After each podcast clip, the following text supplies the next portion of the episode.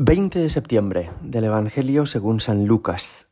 En aquel tiempo vinieron a Jesús su madre y sus hermanos, pero con el gentío no lograban llegar hasta él. Entonces le avisaron, Tu madre y tus hermanos están fuera y quieren verte. Él respondió diciéndoles, Mi madre y mis hermanos son estos, los que escuchan la palabra de Dios y la cumplen.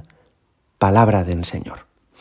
Hay un momento en la vida de Jesús en el que cambia su relación con la Virgen.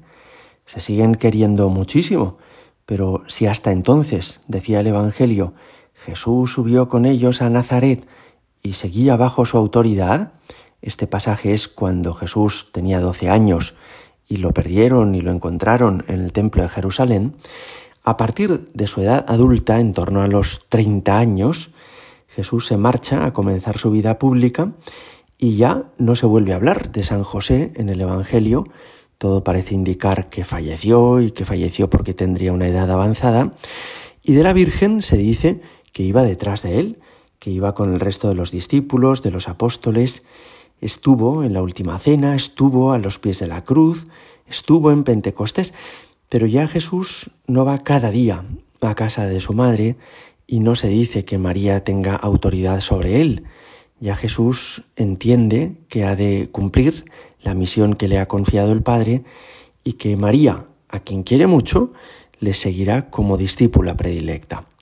Hay, podríamos decir, como un corte en la relación entre ambos.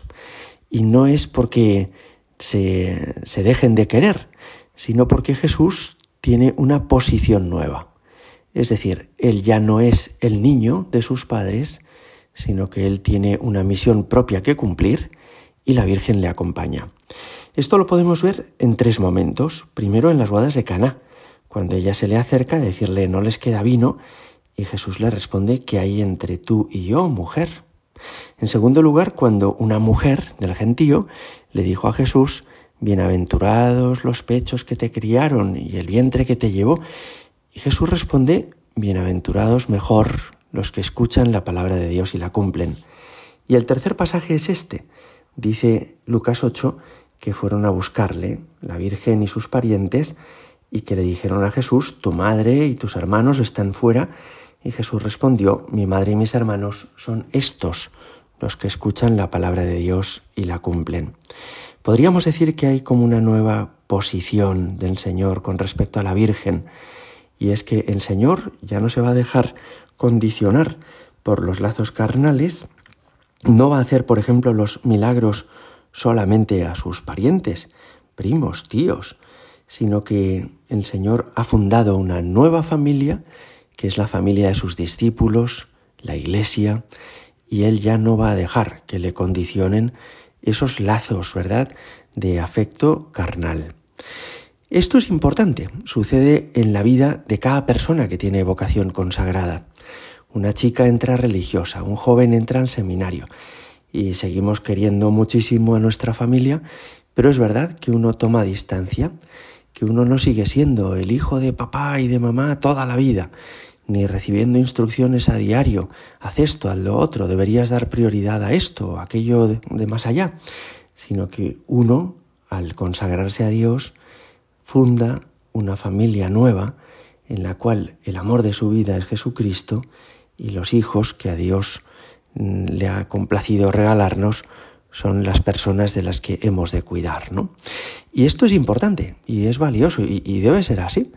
Es decir, que consagrarse a Dios no es simplemente cambiar de camisa o dedicar unas horas del, del día a unas determinadas tareas, sino que es que dejas a tu familia para comenzar una misión que el Señor te encomienda. Sobre la frase tu madre y tus hermanos están ahí y te esperan, más de una vez hemos comentado que en el arameo la palabra parientes quiere decir muchas cosas. Para decir hermano, primo, tío, cuñado, sobrino, se utiliza la misma palabra. Y por eso, quizá más que traducir tu madre y tus hermanos, deberíamos traducir tu madre y tus parientes. Porque además Jesús no tuvo otros hermanos. María, que conservó su virginidad perpetuamente, solamente tiene un hijo, y ese hijo es Jesucristo. y además lo concibió de manera virginal.